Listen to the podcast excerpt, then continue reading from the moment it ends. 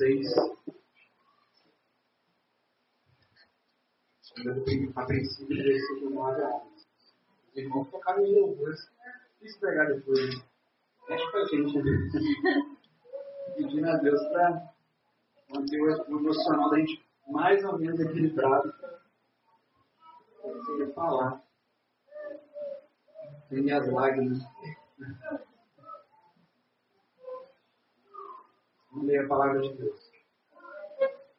Ou vocês não sabem que os injustos não herdarão o reino de Deus. Não se enganem, nem imorais, nem idólatras, nem adúlteros, nem afeminados, nem homossexuais, nem ladrões, nem avarentos, nem bêbados, nem maldizentes, nem roubadores herdarão o reino de Deus. Alguns de vocês eram assim, mas vocês foram lavados, foram santificados, foram justificados no nome do Senhor Jesus Cristo e do Espírito do nosso Deus. Vamos orar? Pai, em nome de Jesus nós oramos nesse momento. Peço a Deus para que Deus nos livre desses pecados que a gente leu aqui agora há pouco, que a gente acabou de ler agora. E muitos outros pecados, Deus, não que são pecados graves, que ofendem o Senhor, a sua glória e a sua santidade. Nos arrependemos deles, muitos desses pecados nós caímos no dia. Então, Deus, como, como filhos, filhos de Deus, por pura gratidão, Deus, nos ajude a resistir às tentações. Porque, por pura graça, o Senhor nos lavou, o Senhor nos santificou, o Senhor nos justificou pelo sangue derramado de Jesus Cristo. Através de um amor que a gente nem tem condições de entender plenamente. Que por pura gratidão a Deus, possamos ser fortes a Deus e resistir às tentações, porque o Senhor nos lavou, porque o Senhor nos escolheu. Então, Pai, glorifica o teu nome nesse momento, que a tua palavra está sendo proclamada com fidelidade, que vidas sejam transformadas. Em nome de Jesus, Amém. Título da, da mensagem, vocês podem ver na tela, a palavra de Deus e a homossexualidade. A gente tem pelo menos dois motivos para meditar nesse tema. O primeiro deles, esclarecer. O que a gente precisa esclarecer em relação a esse, a esse tema? Que a homossexualidade não é um, pe um pecado pior que o outro. Tão grave, tão grave quanto, mas não que os outros. Até porque a punição para esse pecado, o pecado da prática homossexual, ver melhor isso, a questão não é só a homossexualidade, mas a prática homossexual, a punição é a mesma que os demais pecados. Se a punição é a mesma, todos estão no mesmo nível de ofensa a Deus. O segundo motivo para a gente meditar nesse tema tão importante, principalmente nos nossos dias, é refutar a ideia de reduzir a identidade dos homens, é, a identidade humana, do ser humano, ou boa parte dela, à sexualidade. Que é apenas mais uma das áreas da vida do ser humano. A, vida, a nossa vida é, é, é dividida em várias, várias áreas e aspectos. É reduzir o homem a, a, a praticamente um animal em seus instintos. Né? Sendo que a gente tem as, as outras áreas importantes da nossa vida. Família, religião, espiritualidade, né? estudo, trabalho, nossa vida, e a gente dedica até muito mais tempo e energia nessas coisas do que na vida sexual, por exemplo. E por que eu estou trazendo esse assunto aqui? Não só porque é algo que a gente já viu a necessidade de, de, de abordar, mas porque eu também assisti um podcast que chama Inteligência Federal, que teve a participação do, do pastor e teólogo Iago Martins, um, um, jovem pastor, um, um, dos grandes expoentes é, cristãos evangélicos protestantes nos dias atuais. Ele, um ateu, é, tem até um outro canal também no YouTube, lá, o Roland, ele faz uns vídeos é, sobre filmes, que, pipocando, se não me engano e um agnóstico lá, que era um economista. Não me recordo o nome dele. Então tinha lá um cristão, protestante, pastor, um ateu e um agnóstico. E o agnóstico, em determinado momento da, da, do podcast, levantou a questão assim, sobre Deus na lei, na lei mosaica, né, na lei, lá no Antigo Testamento, mandar matar homossexuais, executar homossexuais. E o Iago não respondeu essa pergunta. Talvez porque não era o tema principal, mas eu, eu que ele devia, pelo menos de uma forma resumida, dar um, pontuar alguma coisa, se posicionar ali, mas ele não falou. Então, a gente vai falar um pouco dessa questão aqui hoje. Versículo 9, conforme gente viu, ele Ou vocês não sabem que os injustos não herdarão o reino de Deus. Não se enganem. Nem morais, nem idólatras, nem afeminados, nem homossexuais. Tem no versículo 10, fechando o campo. É, quem pratica essas coisas não herdarão o reino de Deus. Imoralidade aqui também pode ser traduzido como é, é, se estender a imoralidade sexual de uma forma muito mais abrangente. Né? Ou comunicação. Enquanto adultério é, é sexo ou envolvimento amoroso entre pessoas casadas, ou pelo menos uma das partes, né? Casado, um casal com um solteiro, fornicação é sexo ou carícias mais, mais ousadas, mais, mais quentes, entre solteiros, que não necessariamente precisa haver é, é, consumação do ato, sexual. Né? Não necessariamente precisa ser isso para haver fornicação. Né? O famoso ficar aí já já envolve, já, já se enquadra em fornicação. Abrindo um parênteses, eu vi em algum lugar falando dessa questão de fornicação, da pessoa ter compromisso, né, envolvimentos amorosos sem compromisso. Eu, eu vi em algum lugar frase, eu procurei, depois eu não achei qual o autor, que diz assim: seja fiel ao seu cônjuge, ainda que você não tenha um. Né, solteiro.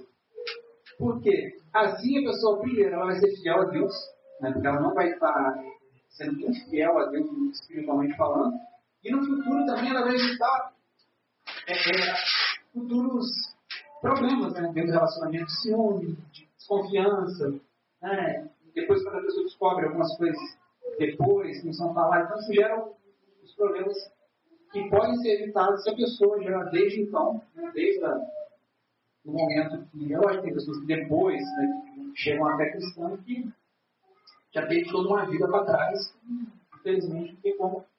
Mas depois que você conhece o Evangelho, é possível você já evitar essa série de, de problemas. Nada que Deus não possa perdoar, nada que Deus não possa é, restaurar, mas se tem como a gente evitar, né?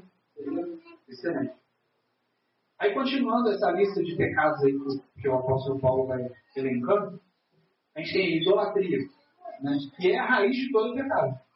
Todo pecado em sua raiz tem a idolatria, que é substituir Cristo no nosso coração por qualquer outra pessoa ou coisa que não seja Ele mesmo. Isso é idolatria.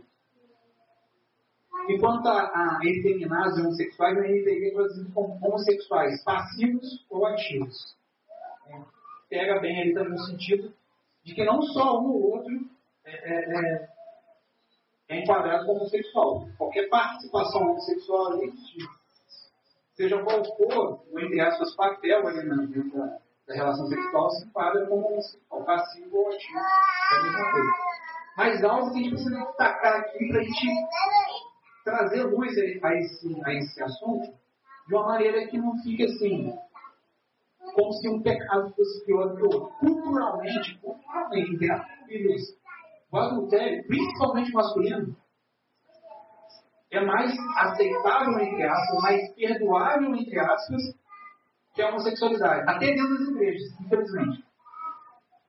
Até dentro das igrejas. Mas Deus não tem nada a ver com isso. A Bíblia não, não, traz nenhuma é, é, ideia que possa provar esse tipo de coisa. Não é. Biblicamente não é assim.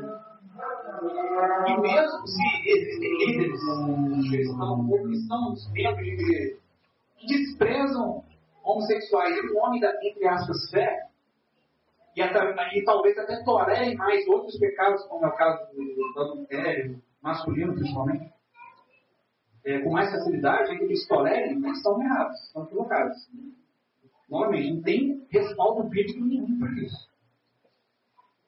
Mas a gente precisa ter atenção no seguinte: a questão aqui mais importante é sobre quem pratica o ato, o ato homossexual ou heterossexual fora do casamento, ou de comunicação. A questão é quem pratica e não quem é tentado por aquilo. São duas coisas distintas. Ser tentado é uma coisa, ceder à tentação é outra coisa completamente diferente. Quem é tentado na área homossexual não é pior do que aquele que é tentado na área heterossexual. Ambos os pecados são de igualdade, não existe diferença nesse ponto. Por isso que a gente colocar tanto a homossexualidade como a heterossexualidade promíscua, infiel, e todos os outros pecados em pé de igualdade, é importante, pelo menos por dois motivos. Como a gente já está vendo aqui, normalmente fornicação e adultério são vistos como pecados menos graves do que a homossexualidade. Por exemplo, vamos para a prática. Se um pai descobre que seu filho está em fornicação, está ficando, está aprontando aí sexualmente falando, de forma heterossexual, ele está disputando o problema. Mas se for homossexualmente falando, aí a coisa muda de figura. O pai. Mas aí o que está sendo considerado nesse caso? É a Bíblia, a palavra de Deus, ou a cultura machista? Isso é machismo. Tem nada a ver com Bíblia. E não é muito difícil um pai, entre aspas, cristão, se gabar que seu filho é o maior pecador da rua ou do prédio, né, como disse o nosso presidente, dele era o mais. tinha feito lá a limpa lá no prédio. Né? Coisas. Infelizmente. Outro motivo para colocar a prática sexual em perigosidade com adultério e é que teólogos liberais, teólogos liberais e líderes de igrejas inclusivas, né, o pessoal que defende a pauta LGBTQI+, entendem Romanos, esse texto que a gente leu aqui na abertura do culto, Romanos 1, versículo 18 a 32, como uma crítica à homossexualidade fiel e promíscua. Para eles, se os homossexuais, se, se, a pessoa tem uma relação homossexual fiel ao seu parceiro, tá tudo bem, Deus se agrada, o negócio é você ser promíscuo, o negócio é você estar aí na, na cabeça deles. Tem que, né, a gente não, tá, nosso foco aqui não é esse texto, pode ser outra oportunidade, mas ó, tem que forçar muito mesmo para chegar nessa interpretação. Tem que forçar muito mesmo para chegar a essa conclusão. E outra, sendo o casamento um, relacionamento humano, dos relacionamentos humanos mais íntimos, mais profundo, Deus usa esse relacionamento para ilustrar o relacionamento dele conosco. Dele com a igreja. E esse casamento deve ser, por isso que esse casamento deve ser necessariamente heterossexual. No Antigo Testamento a gente vê o quê? Deus sendo marido, Israel sendo esposa. No Novo Testamento a gente vê Cristo sendo noivo e a igreja sendo noiva. Não, não, existe nada diferente disso em todas as escrituras. Todos os 66 livros que a Bíblia, né, é muito livro, é muita coisa e não tem nada disso lá. A gente não precisa ir muito longe, pra, até pela lógica, raciocinando logicamente, a gente não precisa ir muito longe para entender que necessariamente um relacionamento deve ser heterossexual. Por quê?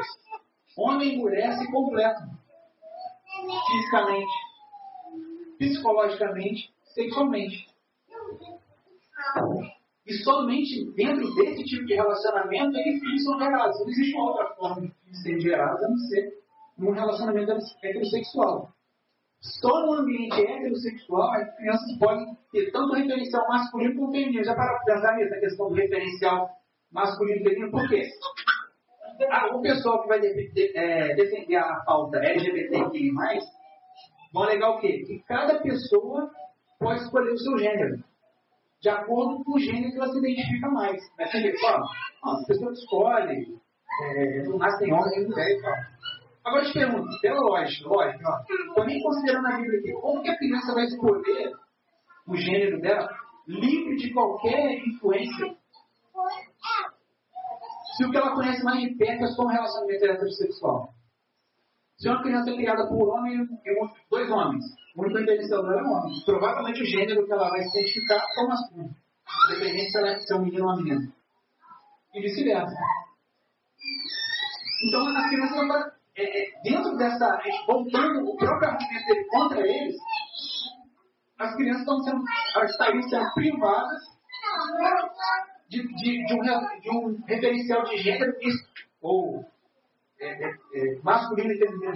Ela não consegue ter uma outra percepção, uma outra, outro exemplo, que ela possa escolher, entre aspas, gêneros.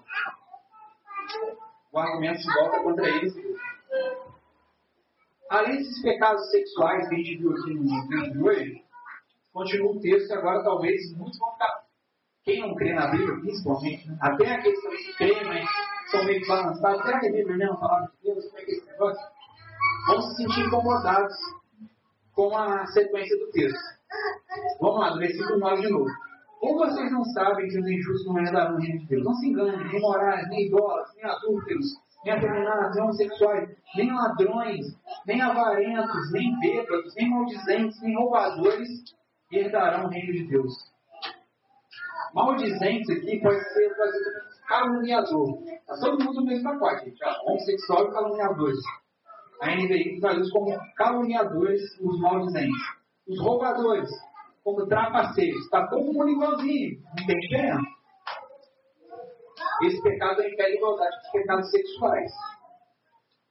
E por que, que eu disse eu nem precisava falar isso aqui para não colocar ideia na cabeça das pessoas, não vamos falar. Eu vou forçar aqui a, todo mundo a pensar algumas coisas que de repente a pergunta não surgiria, a pessoa ficaria, seria até mais facilmente convencida, mas depois ela é preparada para os argumentos e né, já dá, é ficar com dúvida de novo. Então vamos forçar logo a, a pergunta que talvez nem passou pela cabeça das pessoas.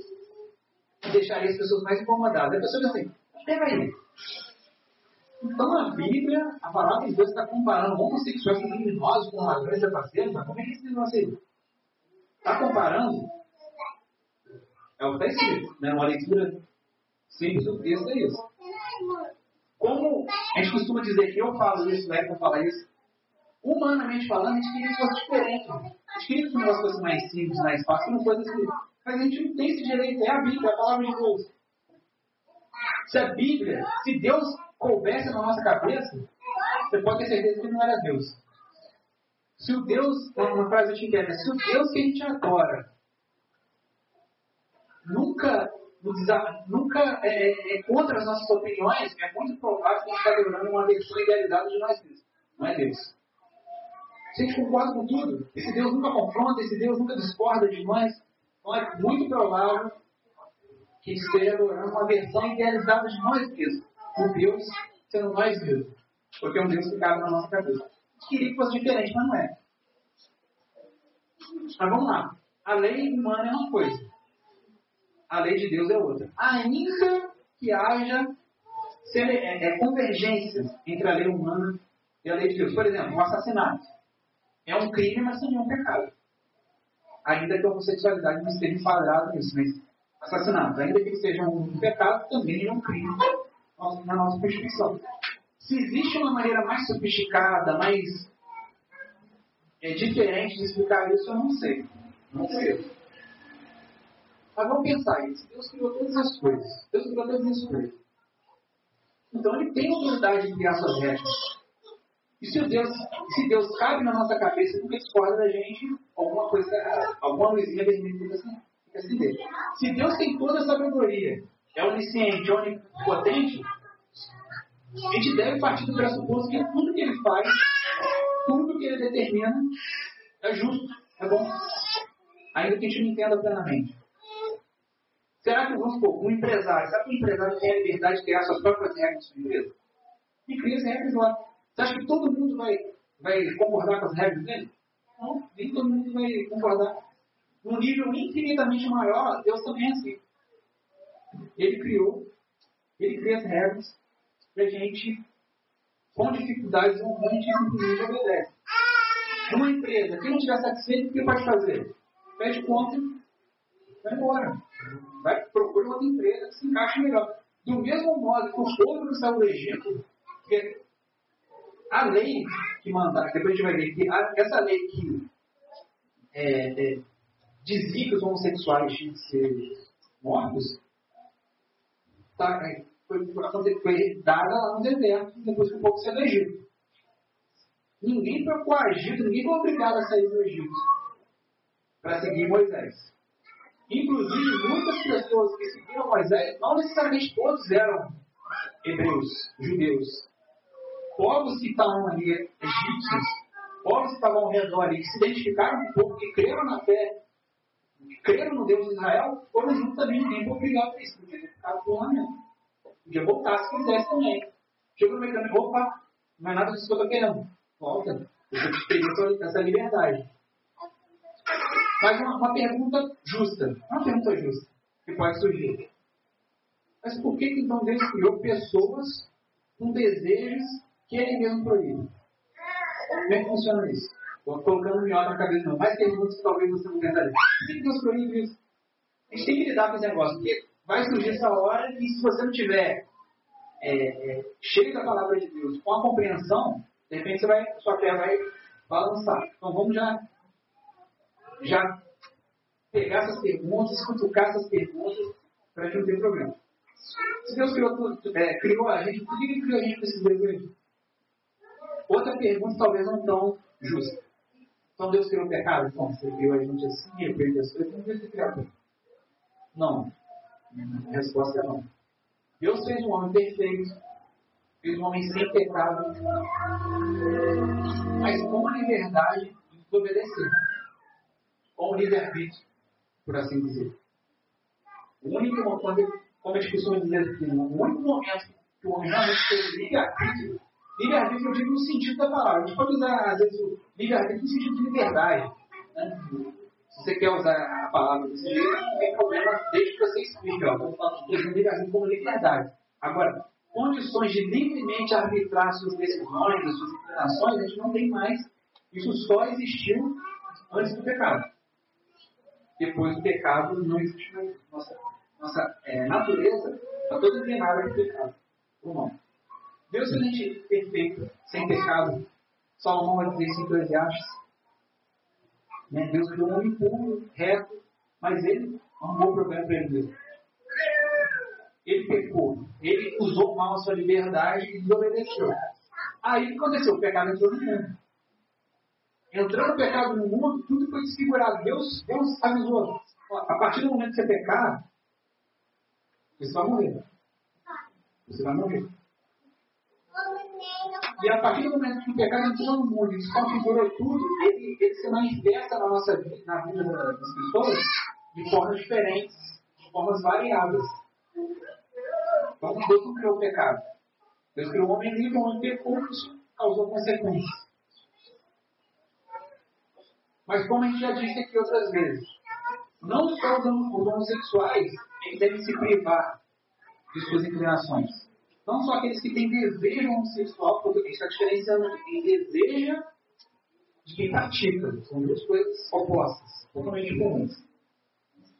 Não só os homossexuais que creem em Jesus devem ser privados heterossexuais também que creem em Jesus, que antes adulteravam ou nunca adulteraram, mas de vez em quando esse desejo surge no coração, também tem que ser privados.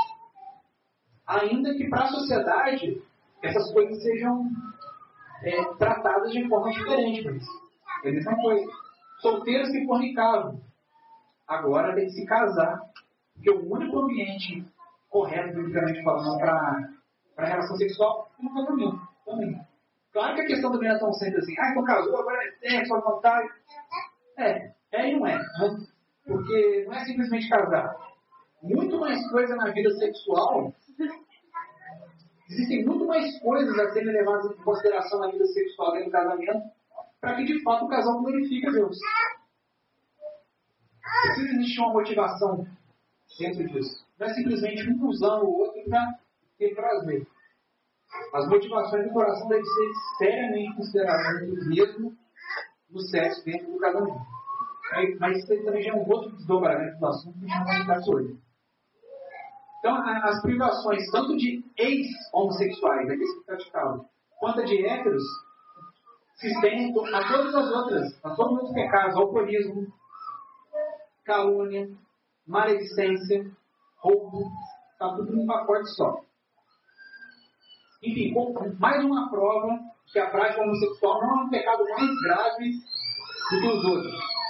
Porque o que Cristo diz a praticantes ou quem deseja pecado homossexual é o mesmo para todos os outros pecados. Se arrependa e creia no Evangelho.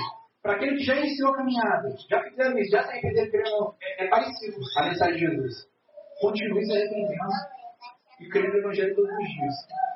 Pregando o Evangelho a si mesmo, encharcando a mente do Evangelho todos os dias, para que a nossa caminhada nessa terra seja mais santa do possível. Mas a pergunta que o, que o Iago não respondeu. O cara falou que o Antigo Testamento falava que tinha que matar os sexuais. Como é é isso?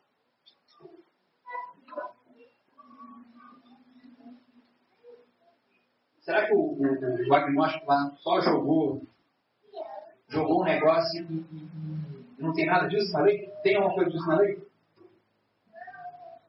Tem. Talvez, vamos, vou aqui né, dar o benefício da dúvida para o Iago lá, porque apesar do pecador como nós, tem seus, seus problemas, ele é, ele é novo, né? Então, muita gente vê uns problemas dele de, de, de orgulho. Então, é natural, o cara tem menos de 30 anos, o cara. Né? Um dia que eu vi lá, tem uma carinha sugada, né? Então, assim, 27, eu achei que estava fazendo um dia 27 anos. O quê? 27 anos?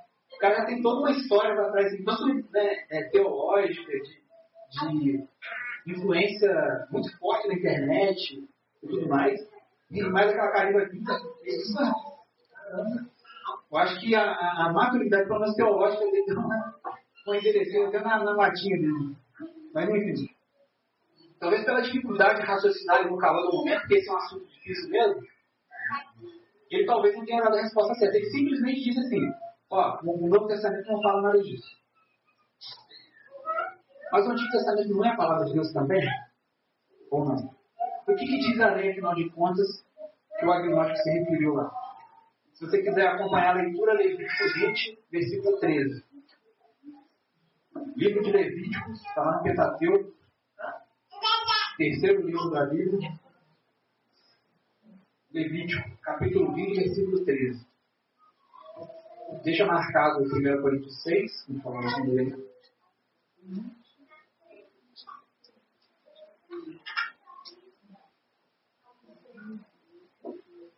Levítico 20, versículo 13 diz assim: Se um homem tiver relações com outro homem, isso vale para a mulher também, claro, como se fosse mulher, ambos praticaram coisa abominável. Serão mortos, o seu sangue cairá sobre eles. Uau, está escrito. Não está? Escrito. Não tem como falar que está escrito. Está escrito. Serão mortos. Se você encarnar sobre eles. Mas o que a gente precisa saber? O que a gente precisa saber antes de, de, de entender essa, essa passagem? Vamos entender essa passagem dentro do seu contexto.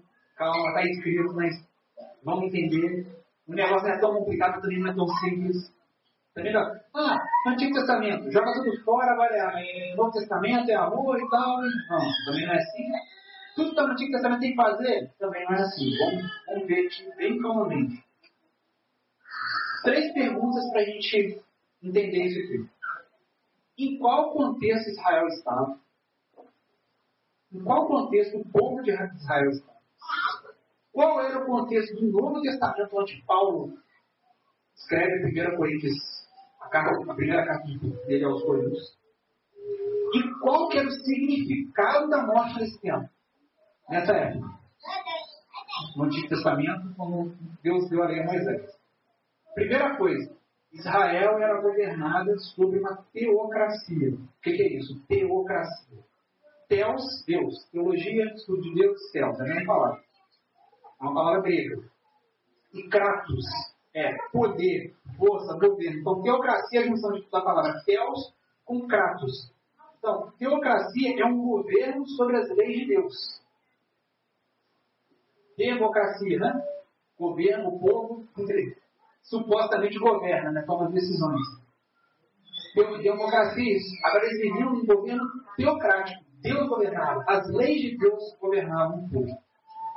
Aí alguns vão falar, ah, está igual aos Estados Unidos. Não, também não está igual aos Estados Unidos. Não, Israel não era igual aos Estados Unidos. Não era igual ao Qaeda, não era igual terroristas muçulmanos. Não tem nada a ver. Está escrito isso, mas eu pergunto, vamos pensar aqui. Ainda que algumas leis parecessem estranhas, pesadas, será que um Deus, porque Deus está fazendo isso já no contexto, já, já tinha aberto uma já tinha as dez pragas, já tinha é, a décima praga, que era a morte dos primogênitos. Eles passaram o sangue do cordeiro nos umbrais. Todo mundo tinha o sangue do, do cordeiro nos umbrais. O primogênito não foi morto abriu uma vermelha. Deus tinha feito um monte de coisa, vários e vários milagres. Ainda que algumas leis Deus deu depois. Parecesse estranho. Será que Deus não tinha é, é, é, autoridade para fazer as suas exigências diante de todo esse cenário? Deus tinha se mostrado superior aos, entre aspas, deuses egípcios, seja lá cananitas, cananeiros, o que for. Deus tinha se mostrado superior. Será que ele não tinha o direito Será que ele não tem o direito de fazer suas exigências? Isso não pode. Dentro da teocracia. Será que ele não merecia credibilidade diante você? Ah, que tudo que ele fez? Será que não, ele não tinha motivo suficiente para acatar tudo que Deus falasse cegamente até, mesmo sem saber os motivos, nessa vida? Confiando que Deus ia revelar tudo isso depois? E outra, repetindo, ninguém foi obrigado a sair do Egito. Eles só saíram porque eles foram convencidos do que Deus fez, de quem Deus era, do grande poder de Deus que eles têm. É o Deus, é o, é o maior dos deuses, né? pensando num, num, num contexto politeísta, onde havia vários deuses, ou esse é o único Deus. Esse é o único Deus. Como eu falei, estrangeiros livremente, espontaneamente seguiram Israel. Israel. Ninguém foi coagido a isso. Embora muitos sentiram saudades do Egito, né? Ah, os pepinos, né? Então, o pessoal começa a reclamar dos pepinos de, do Egito, as cebolas, alho poró, né? As traduções mais repetidas vai ser alho poró, alho poró. Puxa, me deixei de pepinos, alho poró, cebola para trás. E agora está nesse deserto aqui. Por que, eles não voltaram então? Estavam reclamando, voltasse. Mas por que, que eles não voltaram? Ah, o deserto é perigoso, né, cara? Deserto é doideira. Como é que o pessoal vai voltar assim? Será que eles não voltaram também porque Deus estava se revelando o tempo? O Deus que deu essa lei aparentemente dura para eles era um Deus que durante o dia tinha uma nuvem. Criava um, clima de ar-condicionado no mundo da guerra. Essa nuvem, essa nuvem cobria o povo, eles não sentiam calores excessivos. Na hora que Deus falava assim, ó, desarma, é, é, desfaz o acampamento e, e anda. A nuvem é junto. Gente, era um milagre o tempo todo assim, a ponto de eles se acostumarem com milagre, não ver mais grande coisa na vida, parecer normal. Mas era assim. Será que não era por isso que eles voltavam? Que eles viam que Deus estava guardando daquele sol escaldante do deserto? Será que também não porque quando anoitecia, porque o deserto é assim, é calorzão durante o dia e frio durante a noite, abaixo de zero. Coluna de fogo, clima de lareira, quentinho. Espantava as serpentes, né? Calor também espanta animais peçonhentos. Será que não era por causa disso? Será que porque a roupa deles não, a roupa personalidade deles não se desgastava? Gente, era muito sinal dos milagres. O povo ficava de mimimi, né? Ah, já tinha mimimi, né? Não era esse nome que dava, não tinha. Será que era por causa do maná? Gente, maná era um negócio incrível. Descia o maná lá, o pessoal recolhia aquilo, comia, daqui a pouco ficava enjoado do maná também. Aí o maná, ele, ele, ele não caía no sábado, porque era o dia de descanso. Aí o que aconteceu? Olha que coisa fantástica. O maná cai todo dia.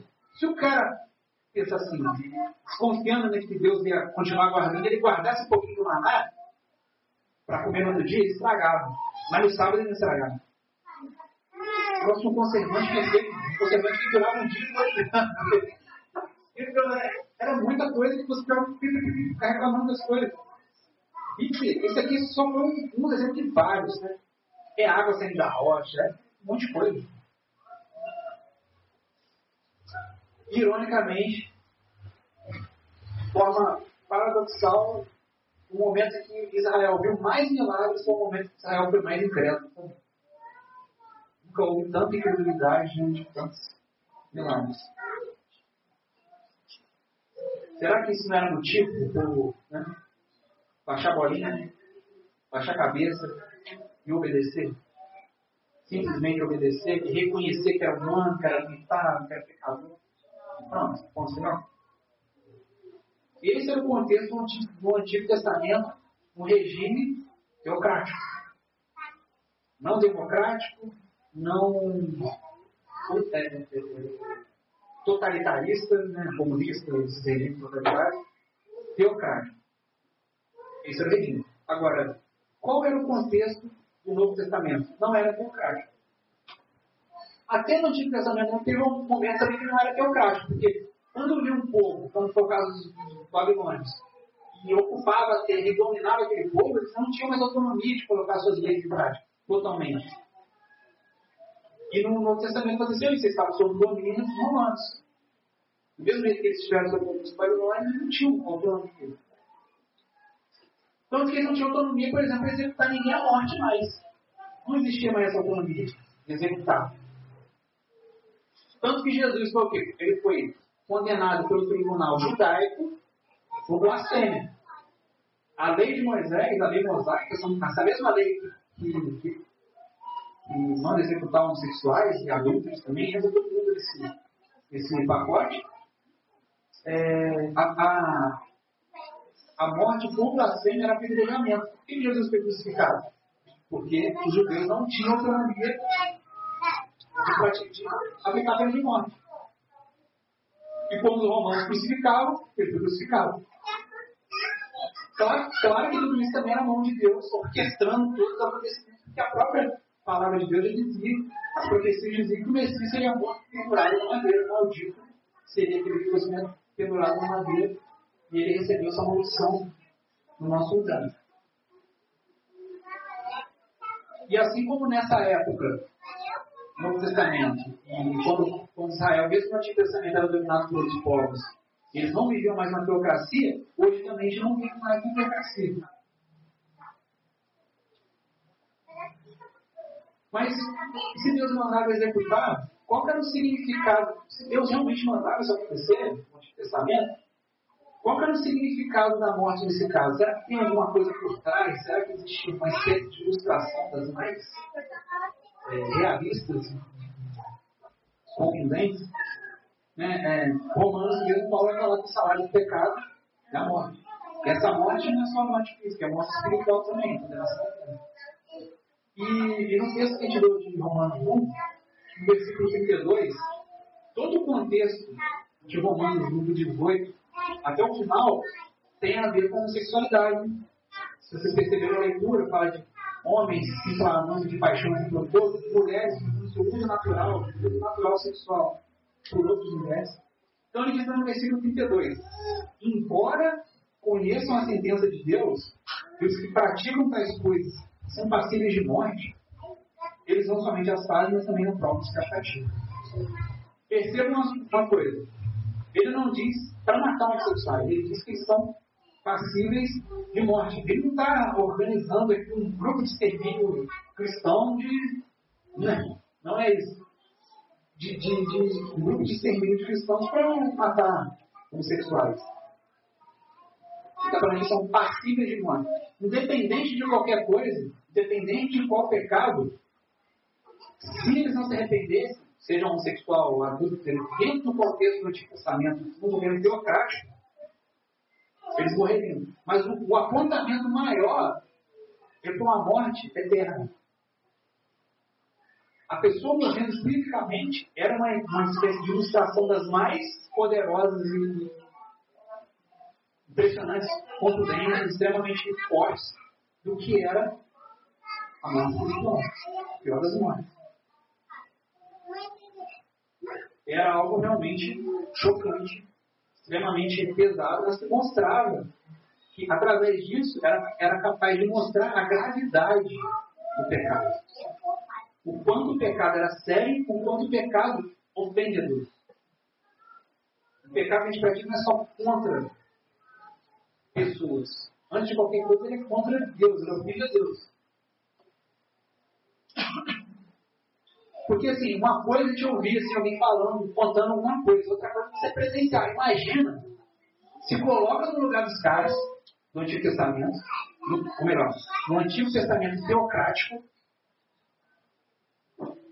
Imagina, a, além de você ouvir as pessoas comentando, você presenciar uma execução.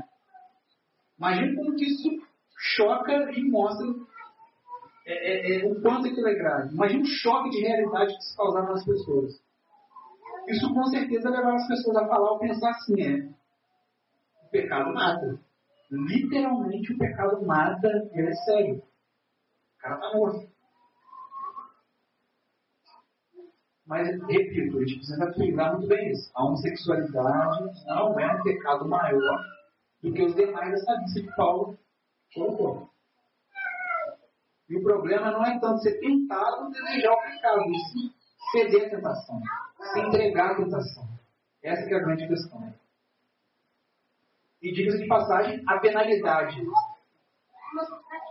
para a prática sexual era a mesma do adultério. E também tinha o mesmo objetivo, de mostrar o quanto aquilo era ofensivo a Deus. Mas também para punir o pecado e ilustrar e mostrar para todos que aquilo é algo ruim e coibir as pessoas de praticar essas coisas. É para uma das condenações que era a condenação eterna. Mas, ainda que estivesse no governo teocrático, onde as leis de Deus poderiam ser colocadas integralmente em prática, é um erro de pensar que isso acontecia toda hora. A impressão que a gente tem assim, todo dia estava morrendo alguém lá. Ficou sabendo? Da última, pegaram fulano lá. Pegaram fulano, não é assim também, não.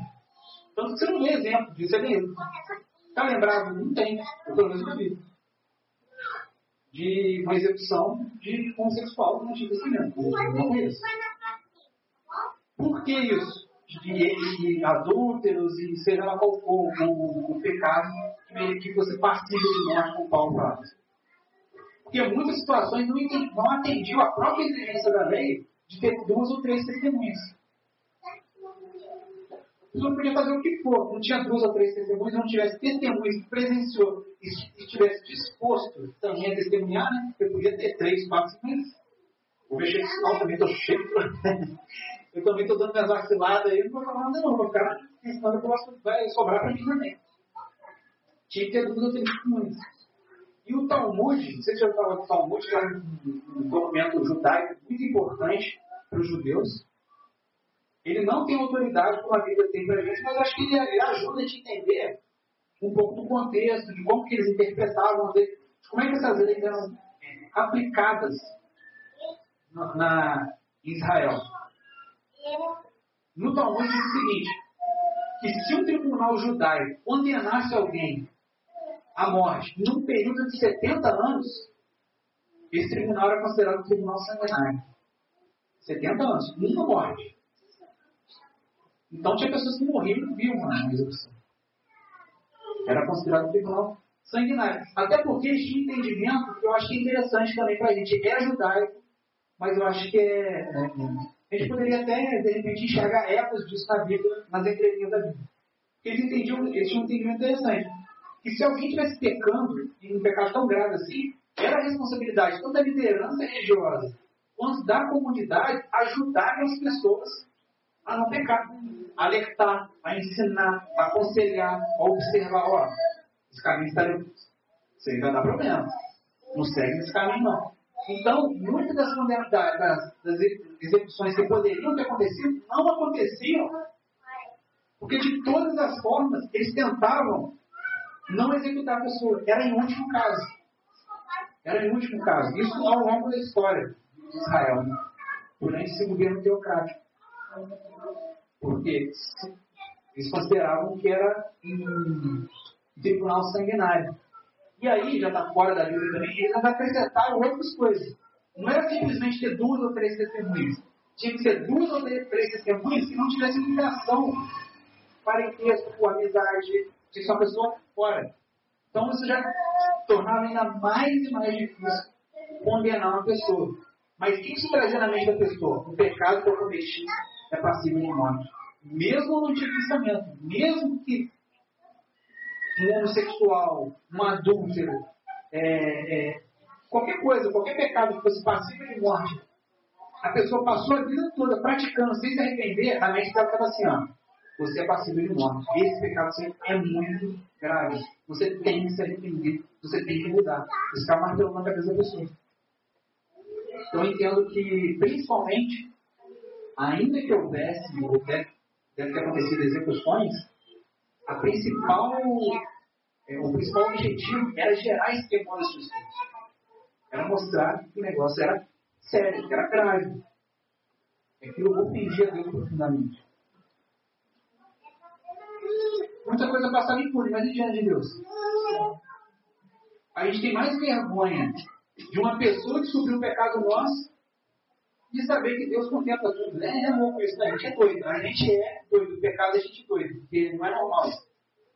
Deus é tudo. É o grande Big Brother. É o olho tudo. Esse é o que é verdade. Porque às vezes a câmera lá do não pega tudo. Tem edição, tem essa Isso aí é. Você chama essa. Eu só falando de novela aí. Já assisti, infelizmente assistia lá, né? Lá nos tempos. Meu Deus. Casa dos Artistas. Assisti. Pequei. Estou arrependido. Não, não, não faço mais isso. Então, Deus vê tudo. Deus vê tudo. Aliás, o Big Brother é baseado em quem tiver interesse de ler, ainda não li, pretendo ler o 1984, que é um livro George Orwell, né? Uma coisa desse tipo. Que de lá que vem a expressão do Big Brother que é, na ficção ali, é um, uma situação em que o, o governo totalitarista, né, perfeito, totalitarista, é, oprimiu as pessoas, é, também faz socialismo, comunismo, de controle total das pessoas, e tinha um Big Brother que contemplava tudo e controlava as pessoas. Você vê que não é um bom modo também do programa é, muita coisa ficava impune diante dos homens, mas Deus via tudo. E, então, havendo execuções ou não, nada passava ou passa despercebido aos olhos de Deus. É o principal. Nosso principal problema é com Deus. É com Deus. E pensa numa situação assim. A pessoa foi pega em adultério, foi pega em uma situação daquela, toda essa pressão de que você vai ser executado nos poucos. Achou, é, é, pegou a pessoa, num, a pessoa foi flagrada com uma mulher adulta, a gente vê João 8, ó, levaram essa mulher foi pega no teto. Todo esse pré-execução tinha o objetivo também de levar a pessoa ao arrependimento. A pessoa poderia se arrepender. Dentro do contexto judaico, estou falando essa Bíblia, na prática, eles também aceitavam esse tipo de arrependimento e não executavam a pessoa. Mas vamos supor que a pessoa é executada assim mesmo, nem está arrependida. Saulo se arrependeu. Levou as pedradas dela ali para nunca resolver o problema. Não vai. Foi salvo. Não vai, não vai arrumar problema mais. Então, é, de certa forma, é uma maneira de, de salvar a pessoa executáveis, assim, não vai ter jeito. Se, se arrependeu, se deixar passar mais um dia, daqui a pouco ele está fazendo besteira de novo. É, detalhe também muito importante, muito importante dentro de toda essa, essa severidade que a gente vê na lei de Deus. Porque a lei de Deus ela tem, tem intenção também de chocar e de mostrar o negócio é sério. Você não pode pecar e continuar essa vida pecaminosa desse jeito. Detalhe importante: quando aconteciam as execuções, Deus, Deus ficava no trono dele sentado lá assistindo aquilo com prazer, como um sádico. Tá vendo? Porra, Deus nunca, Deus não tem prazer na, na morte de mim. Fala assim. Deus não tem prazer nisso. Mas o pecado precisa ser punido. O pecado não pode passar impune. Isso nunca foi a vontade dele. O pecado precisa punir. Detalhe mais importante ainda, presta atenção nesse seguinte. Detalhe mais importante, se você está chocado, de repente alguém vai ouvir isso no, Spotify, se, tenho, se alguém está continuando assistindo, não, de repente já parou, né? Às vezes o cara de curiosidade entrou lá, ouviu isso aí, já, já parou, já desistiu. Tomara que não. Se estiver ouvindo até aqui, até esse momento, a gente não sabe, né? Às é, é lógico que a nossa vida tem essa projeção toda, mas se uma pessoa fora do nosso ciclo aqui ouvir, já, já é muita coisa.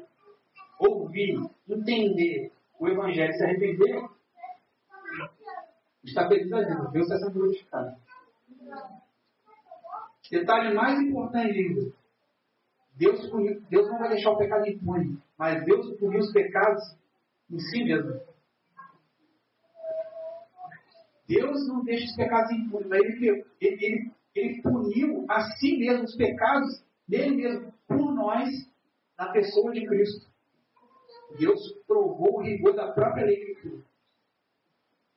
Porque quando, quando Jesus estava na cruz, sentindo a agonia da ira de Deus sendo derramada sobre ele, Jesus era naquele momento um adúltero, um homossexual, um alcoólatra, um ladrão. Jesus foi por tudo isso que a gente praticou, tudo isso que a gente viu na história da humanidade, de pessoas que se arrependeram e creram em Jesus, estava. Você tem noção que eles estava sobre Jesus. Aí que a gente entende a agonia que estava sentindo. Aí que a gente entende como que Deus realmente não quis ter parte do pecado e é como se Deus tivesse virado os costas de Jesus. Deus não virou as costas para Jesus, como muitos dizem assim, eu não aguento ver esse sofrimento do meu filho. Não. Eu não aguento o pecado que está sobre ele, que eu coloquei sobre Deus. Ao mesmo tempo, Cristo sendo Deus, ele por Deus puniu em si mesmo, na pessoa de Cristo, ao encarnar na pessoa de Cristo, o pecado nele mesmo. Então Deus não está sentado no trono como sábio, ah, ah, ah, eu estou punindo os pecados. Não. Ele colocou os pecados sobre o próprio filho dele o filho dele levou, sentiu as agonias do que é o pecado e levou sobre si. O meu e o seu pecado, o pecado de todo aquele que um dia se arrependeu verdadeiramente e creu Esse é o Evangelho. No filho dele, ele levou nossas imoralidades sexuais, as práticas sexuais e todos os outros pecados. Todos, todos, todos, todos, todos. Estavam sobre Jesus naquele momento. Impressionante isso. É isso que te deu o amor de Deus. É isso que te deu o quanto Deus é amoroso. Ele é rigoroso? É. Mas Deus é tão rigoroso, ele sabe, ele sabe que o rigor é tão grande, que ele sabia que não tinha outra forma de lidar com a gente não ser com graça e misericórdia. Enviando seu filho para fazer tudo aquilo que a gente não é nunca foi, nunca será capaz de cumprir.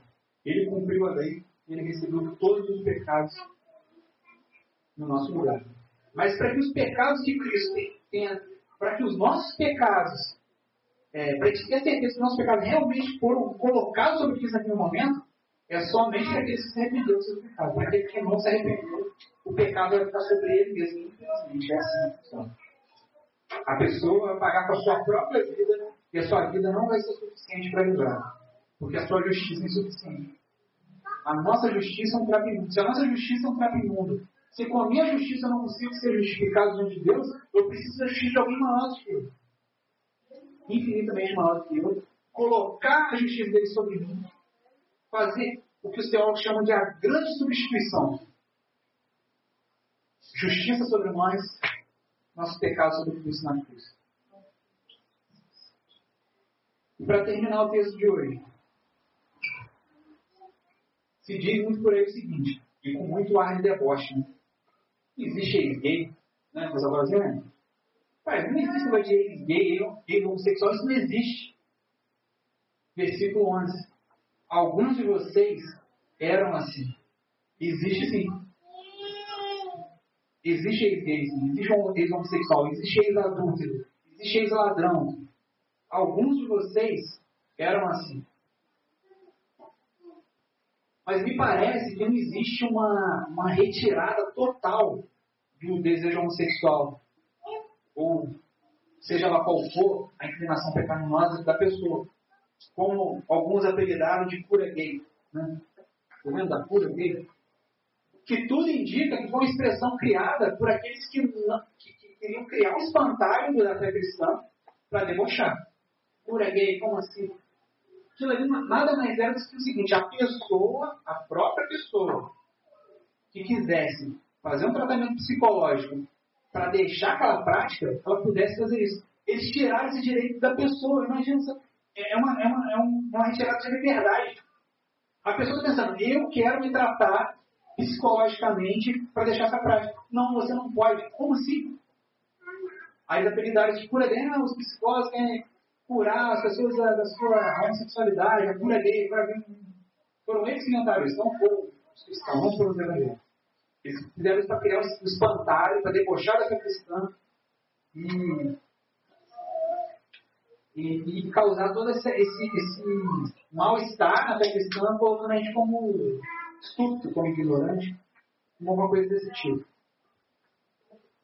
Da mesma forma que não parece ter uma retirada total desse desejo homossexual de quem tem essa inclinação, um adulto arrependido também não vai deixar de gostar do sexo oposto, vai?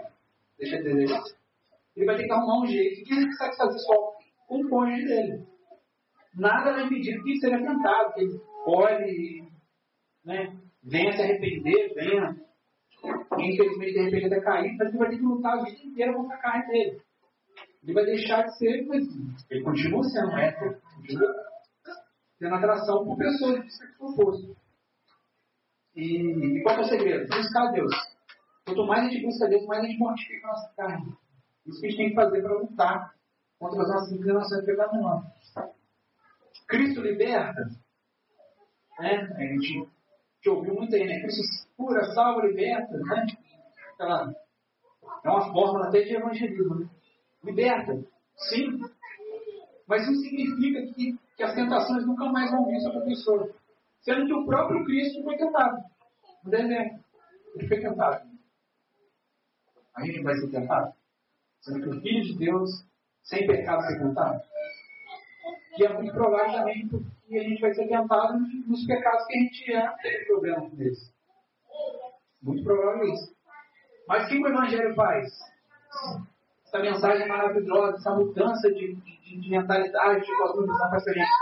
Traz uma mudança de perspectiva tão grande diante da, da, da vida que as nossas inclinações pecaminosas continuam existindo, mas elas são subjugadas. Elas são dominadas pelo Espírito Santo, são dominadas por essa, por, por essa por saber essa verdade do Evangelho, como eu falei, Deus não ficou assim, sentado no trono simplesmente contemplando execuções. Ele se entristeceu em ver aquilo e, por fim, em Cristo, ele tomou os pecados da humanidade. Ou melhor, daqueles que creem, daqueles que se arrependem. E bem mais importante do que uma suposta cura gay, ou ser livre de, de, de toda e qualquer outra tentação nessa vida, o importante é o que diz o restante do versículo 11. Mas vocês foram lavados, foram santificados, foram justificados no nome do Senhor Jesus Cristo pelo Espírito nosso. Por que, que isso é tão importante assim? Qual é a nossa maior tentação? Não importa. No que eu e você é tentado, não importa. O que importa é que Cristo nos lavou. O que importa é que Cristo nos santificou. O que importa é que Cristo nos justificou pela fé. Justificados pela graça mediante a fé. Declarados justos diante de Deus. Pela justiça do único que realmente é justo. Que é Cristo, que é Jesus. Em Cristo nós somos lavados, santificados, justificados. No nome do Senhor Jesus Cristo e no Espírito nosso Deus. O que importa mais saber é que a nossa identidade como a, a, a Dani estava ensinando para as crianças, estava até falando material excelente. É, essa, essa, questão da identidade, meditar sobre isso é, é fundamental para a vida cristã. Se, se pegar aquele material do jeito que está ali e dar na mão de muitos adultos que estão por aí, vai ser uma novidade. Vai ser algo que vai edificar e confrontar grandemente as pessoas para entender a questão da identidade. O mais importante é saber que a nossa identidade não está baseada nos nossos desejos, nos nossos prazeres, pecaminosos ou não, nas tentações, e nada disso. Mas a nossa identidade está baseada na morte e na ressurreição de Jesus. Naquele que, de forma incondicional, eu sempre repito isso, não tem como ser de outra forma, não ser condicional, nos amou primeiro. Nos amou até o fim e vai continuar nos amando até o fim. É isso que nos define. É isso que deve nos definir. A morte e a ressurreição de Jesus Cristo é o que nos define. Então a gente viu pelo menos dois motivos para a gente meditar sobre esse tema, a homossexualidade segundo a Bíblia. Primeiro de todos, esclarecer. Vamos falar isso de novo, eu acho que é importante. Esclarecer. Porque a homossexualidade não é um pecado pior que os outros, mas tão grave quanto. Até porque a punição é a mesma. Refutar a ideia de reduzir a identidade humana, ou boa parte dela, à sexualidade que é apenas uma das muitas outras áreas e aspectos da nossa vida, como família, religião, espiritualidade, trabalho, seja lá o que for mais. Sendo bem objetivo aqui, a prática homossexual é pecado. Talvez o tempo que o Iago tinha lá para explicar isso não era o suficiente, era o tempo principal.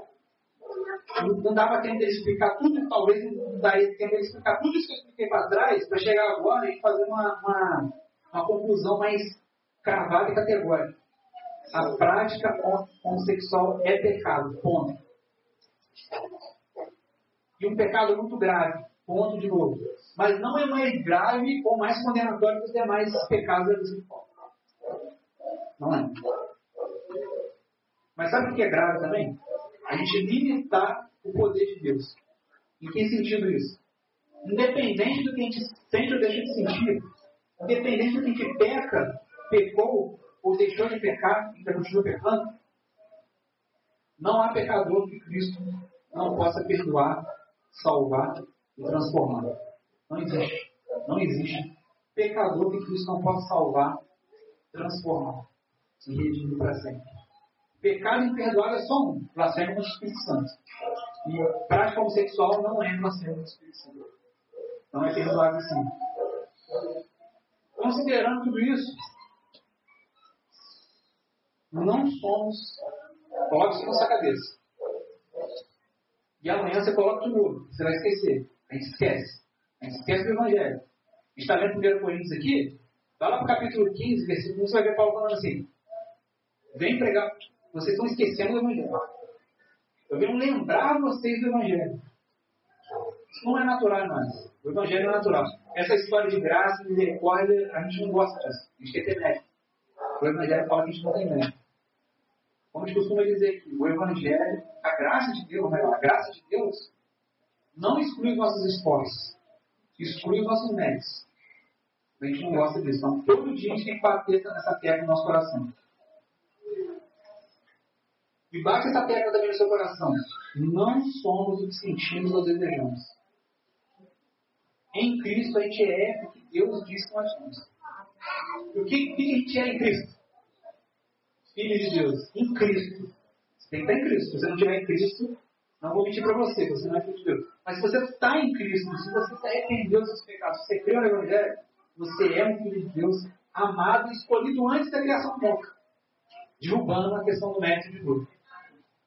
A graça exclui, não exclui os nossos esforços, exclui o nosso mérito. Nós somos amados e escolhidos antes da fundação do mundo. Romanos 8, 29 precisa abrir. Pois aqueles que Deus de antemão conheceu, ele também predestinou para serem conformes à imagem de seu filho, a fim de que ele seja o primogênito entre muitos irmãos. Isso já começa aqui. Agora, se completa perfeitamente na vida eterna. Aqueles que Deus de antemão conheceu, aqueles que Deus escolheu, aqueles que Deus predestinou antes da criação do mundo, Ele já predestinou não só para a salvação, né, para ser cada vez mais parecido com Cristo nessa terra e na vida eterna ser como Ele. pequenos cristos, como diz a música lá do Porto, pequenos cristos. Isso já começa aqui e se completa inteiramente na eternidade. Porque, por graça e misericórdia, que sentimos não define a gente, graças a Deus por isso. O que a gente sente ou deixa de sentir não define. O que nos define é a morte e a ressurreição do nosso Senhor e Salvador Jesus Cristo.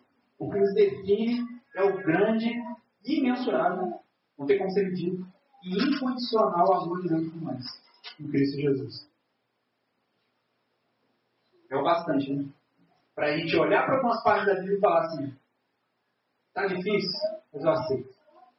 Esse amor é grande demais. a gente tem que aceitar mesmo se recolher nossa insignificância, se recolher a, a nossa falta de entendimento, de entender as coisas num campo maior. Quando a gente estiver diante de Deus, descer aquela, a ficha por completo. Eu não entendi. Eu não entendi por que eu não podia fazer aquilo. Eu não entendi porque Deus proibiu aquilo.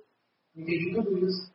E principalmente eu entendi esse grande amor que me constrange, me faz, por pura gratidão, buscar santificação, buscar essa mais parecida com Deus. Vamos orar? Vamos ficar de pé, a gente